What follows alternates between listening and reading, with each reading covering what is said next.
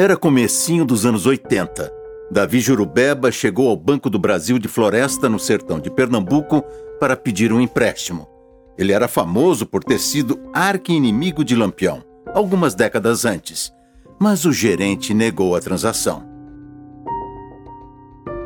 Se sentindo injustiçado, afinal meio mundo vinha conseguindo verba ali nos últimos tempos, o tenente reformado da Polícia Militar sacou um revólver e armou uma confusão.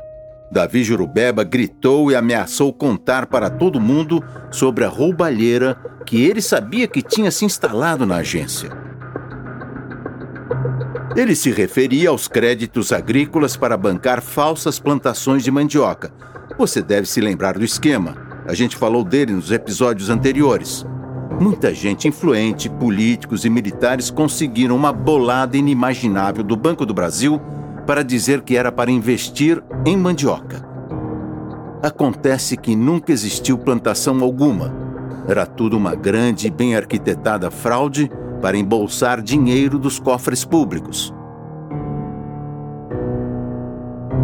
Durante dois anos foram feitas ao menos 300 operações ilícitas Juntas, elas desviaram cerca de 1,5 bilhão de cruzeiros, o equivalente hoje a mais de 100 milhões de reais.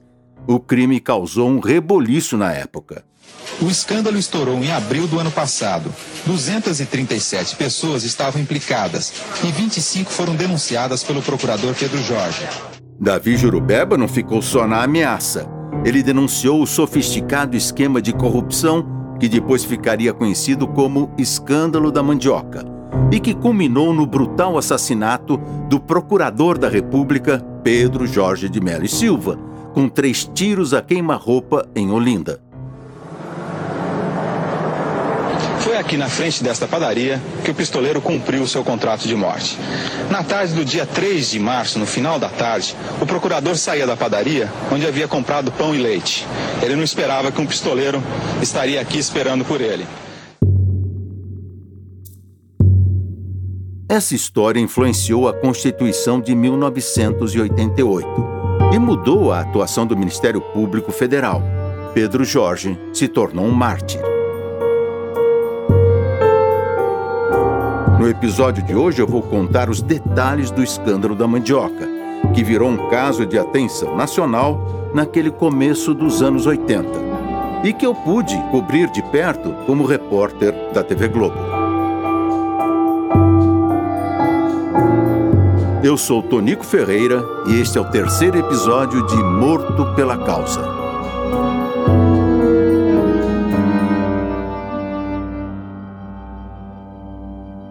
Época o, o valor era muito dinheiro, muito, muito dinheiro.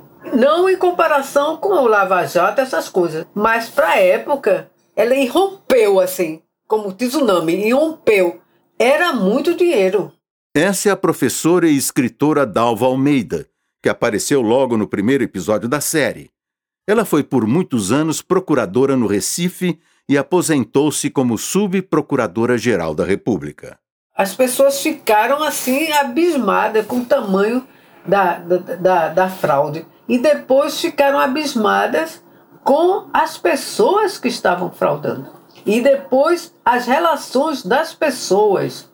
E depois a pressão das pessoas sobre aqueles que estavam investigando. E depois pela morte daquele que estava investigando. Foi Dalva que sucedeu Pedro Jorge no processo da fraude da mandioca, depois que ele foi assassinado. Era um, um tema que era discutido no Brasil inteiro.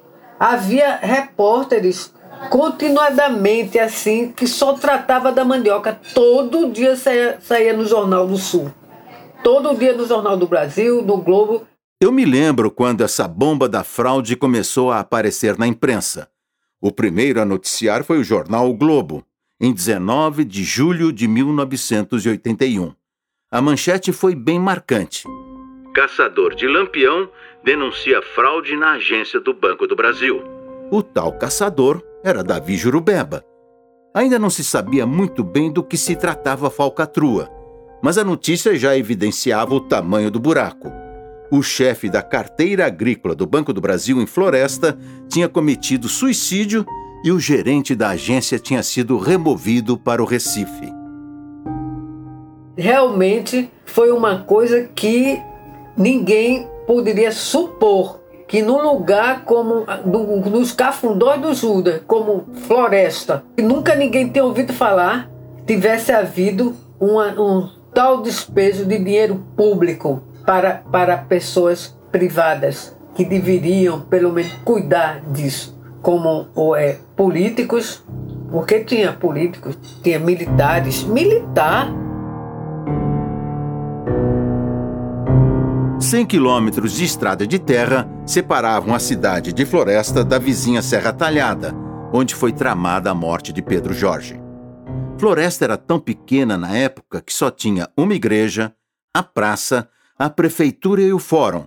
Basicamente, só conhecia o lugar quem morava na região ou então quem acompanhava as histórias do cangaço e de Lampião. Depois foi a Veja que noticiou o escândalo e a partir daí as notícias não pararam mais. O nome Escândalo da Mandioca pegou de vez. Nascia ali uma das coberturas jornalísticas mais importantes do período pré-democrático.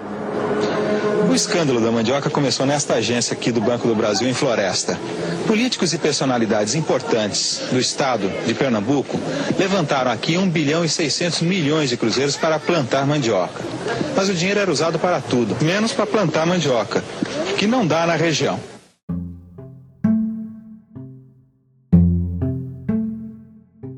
O general João Figueiredo era o presidente na época do escândalo.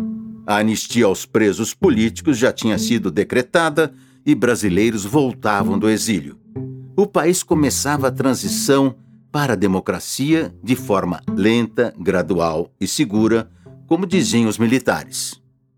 Longe da capital, os ladrões achavam que estariam mais distantes dos olhos da lei. Se enganaram.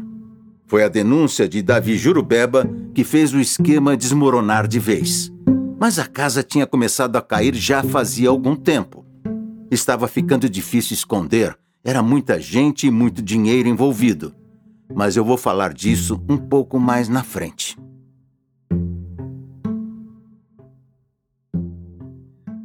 Para entender os detalhes do escândalo da mandioca, a gente precisa primeiro conhecer o gerente do Banco do Brasil de Floresta, o paraense Edmilson Soares Lins. Homem ambicioso e funcionário de carreira, ele estava no banco há 30 anos quando foi transferido para abrir a agência de Floresta. Edmilson chegou à cidade em 1979 com carta branca para indicar o quadro de funcionários. Tinha sido designado pelo superintendente do Banco do Brasil no Nordeste.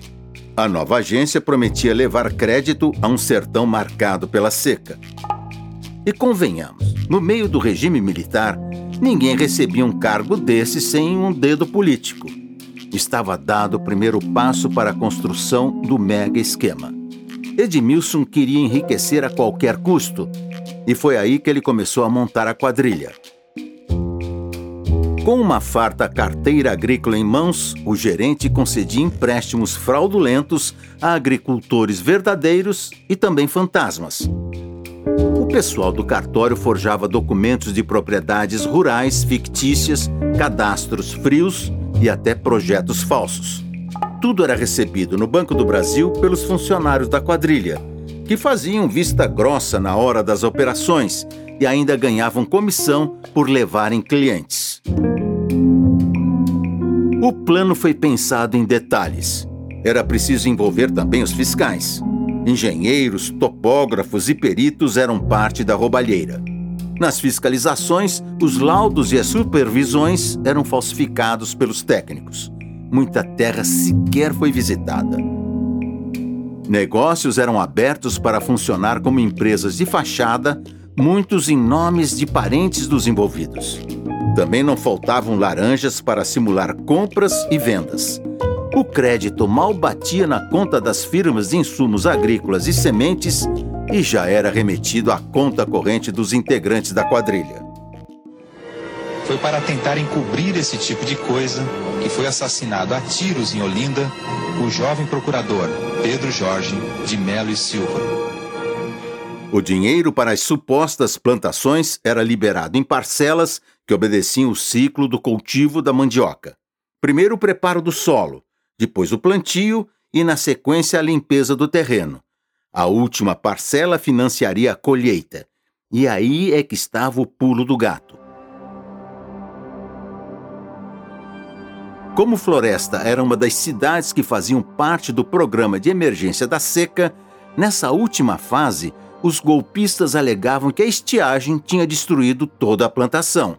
Assim, os mandioqueiros ainda tinham direito a acessar o seguro agrícola do governo federal. Muita gente enriqueceu nessa época. O dinheiro era esbanjado em fazendas dentro e fora de Pernambuco, apartamentos de luxo no Recife, gado, frigoríficos, tratores, caminhonetes, barcos, festas, joias. Somente uma revendedora da General Motors, no Recife, vendeu 160 veículos a fazendeiros da região. Um dos que mais ganhou dinheiro com a mandioca foi Antônio de Oliveira Silva, o Antônio Rico. Ele pegou 477 milhões de cruzeiros do Banco do Brasil para plantar mandioca mas com o dinheiro estava acabando de construir talvez a mais luxuosa fazenda do sertão nordestino, com piscina e cavalos de raça. Um luxo que choca, principalmente quando comparado com a pobreza da região. O gerente Edmilson contou desde o início com a ajuda de seu amigo íntimo, o agricultor Antônio Rico. Ele era responsável por aliciar pessoas para contrair empréstimos do Banco do Brasil assinando fichas de cadastro e procurações em branco. Ele convencia a gente pobre a fazer isso em troca de algum dinheiro. A fazenda de Antônio Rico era chamada de Papagaio e se tornou um dos grandes símbolos do escândalo da mandioca. O Antônio Rico, que era aquele folclore que vivia cheio de, de ouro, cheio de ouro, anéis de brilhante ouro, a fazenda Papagaio era uma coisa ostentatória, parecia coisa lá de Emirados Árabes. Ele era o cara que foi beneficiado pela fraude do dinheiro público. Ironicamente, a fazenda não poderia ter outro nome. Papagaio também é sinônimo de calote. O lugar era cinematográfico. A propriedade tinha de tudo: uma sede com 12 quartos e mais 12 casas para funcionários tinha quatro açudes, escola, oficina, laboratório, armazéns, currais e até campo de pouso. Só uma coisa não tinha ali: a bendita mandioca. A fazenda existe até hoje e tem parte das terras ocupadas pelo movimento dos sem terra, o MST. Tudo parecia ir muito bem até que os mandioqueiros foram surpreendidos por uma forte chuva em março de 81. Choveu tanto que o rio Pajeú, o principal da região, transbordou. O gerente Edmilson se desesperou. Era preciso fazer alguma coisa para despistar o golpe do seguro agrícola, já que, além de não ter mandioca, agora também não tinha estiagem que justificasse acionar o Proagro. Edmilson correu feito um doido para cobrar dinheiro do Banco Central e saiu aprovando os seguros em tempo recorde, achando que isso não levantaria suspeitas. Com medo, alguns envolvidos pensaram até em atear fogo na agência do Banco do Brasil de Floresta para que não restassem provas.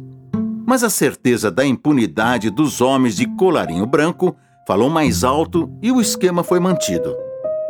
Só que, além da quantidade exorbitante de operações financeiras, outro ponto aumentou as suspeitas o crescimento da extensão territorial de floresta. Era tanto cadastro falso que a cidade passou a ter mais terra registrada no Banco do Brasil do que no chão de verdade para pisar. Foi aí que o Banco Central resolveu mandar um inspetor para tentar entender o que estava acontecendo. Edmilson foi imediatamente afastado. A partir daí, as investigações se aprofundaram. Os auditores fiscais visitaram ao menos 160 fazendas financiadas pelo Banco do Brasil. E adivinhe, não encontraram uma mandioca sequer. Com uma receita anual de 45 milhões de cruzeiros, a pequena floresta levaria nada menos do que uns 33 anos para arrecadar o bilhão e meio de cruzeiros desviados pela fraude.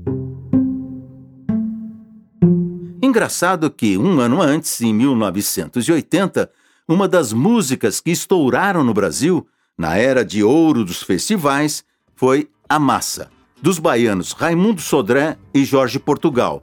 Foi uma das mais tocadas na TV e no rádio.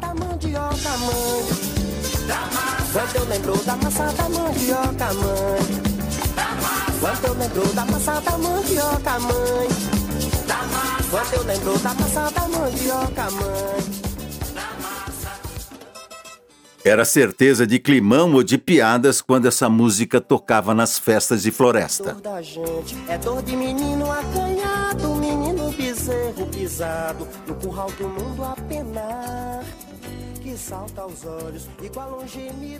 As investigações resultaram no inquérito de 50 volumes que somavam 15 mil páginas. Ao todo, 240 pessoas foram indiciadas. E o processo foi distribuído na primeira vara da Justiça Federal, sediada no Recife, onde atuava o procurador da República, Pedro Jorge. A pressão em cima dele começou já nas primeiras denúncias. Não demorou para que Pedro Jorge começasse a receber ameaças. E começou a receber intimidações. E a, a ponto dessas intimidações dizerem, quando ele começou a fazer o processo e indicando pessoas como criminosos, essas pessoas começaram a dizer: vamos lhe matar. Ou você sai ou você vai morrer. Esse é o irmão Irineu Marinho num depoimento que ele deu a um documentário produzido pelo Ministério Público Federal. Ele foi monge beneditino, amigo íntimo e conselheiro de Pedro Jorge. Eu disse, mas Pedro Jorge, você poderia sair inclusive da procuradoria, porque você tem condições de ter um bom escritório de advocacia e viver sua vida com sua família.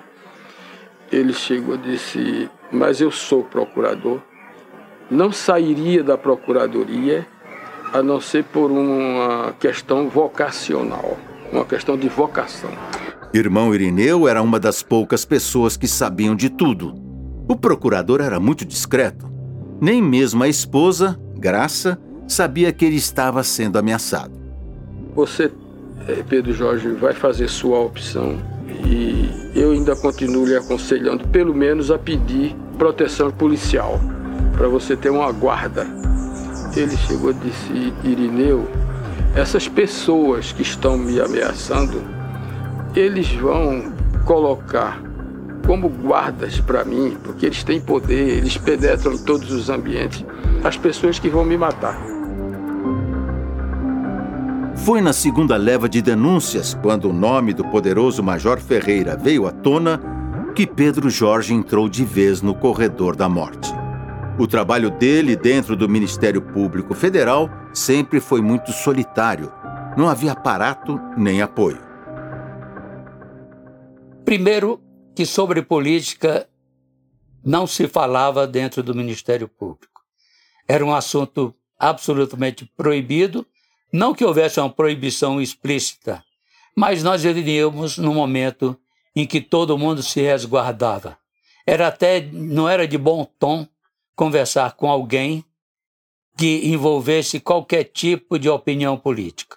Esse é Álvaro Augusto Ribeiro da Costa, subprocurador-geral aposentado. Ele foi advogado-geral da União entre 2003 e 2007, no primeiro mandato do ex-presidente Lula. Nós vivíamos sob um regime de ditadura. E essa ditadura ela não se faz só porque ela tem um AI-5, ela se faz na medida em que as próprias pessoas, elas próprias se restringem através de um medo ou uma prudência difusa. Esse era o ambiente. Álvaro conheceu Pedro Jorge e sabe muito bem o que o procurador enfrentou nas mãos da elite política e econômica local e da repressão. O Pedro Jorge não tinha nenhuma das garantias, nem de remuneração, nem de independência, ele não tinha nada disso. E tudo isso estava nele mesmo e no compromisso que ele tinha com não o Ministério Público como entidade burocrática, mas como uma função de altíssima relevância moral e carregada de valores democráticos. e humanos. Pedro Jorge teve duas grandes sacadas.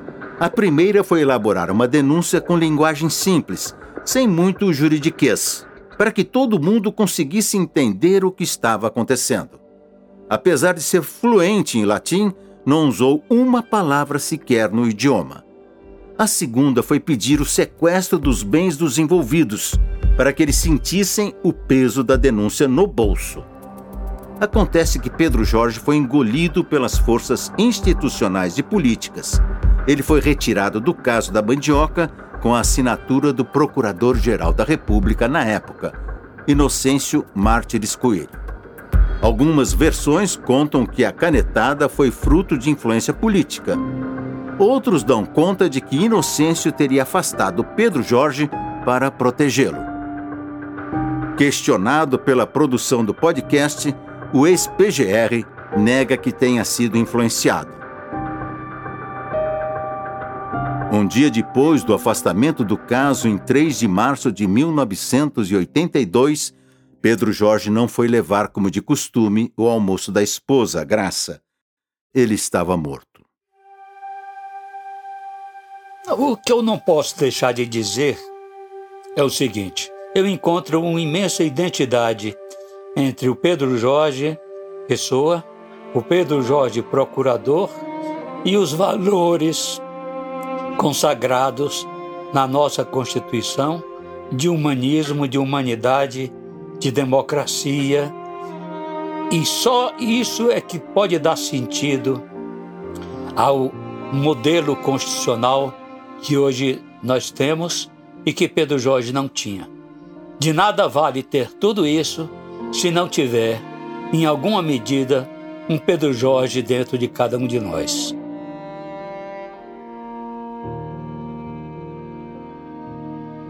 Nos próximos capítulos você vai saber o que aconteceu com os acusados da morte e do escândalo.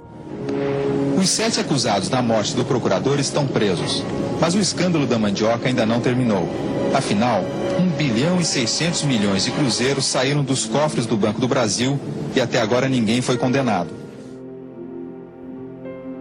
Sem dar spoiler, eu adianto que justiça que tarda quase sempre falha. Este foi o terceiro episódio de Morto pela Causa. Acompanhe as próximas semanas para saber mais sobre Pedro Jorge e conhecer o desfecho do julgamento. Siga e assine o podcast na sua plataforma preferida. Até o próximo capítulo. Eu espero você.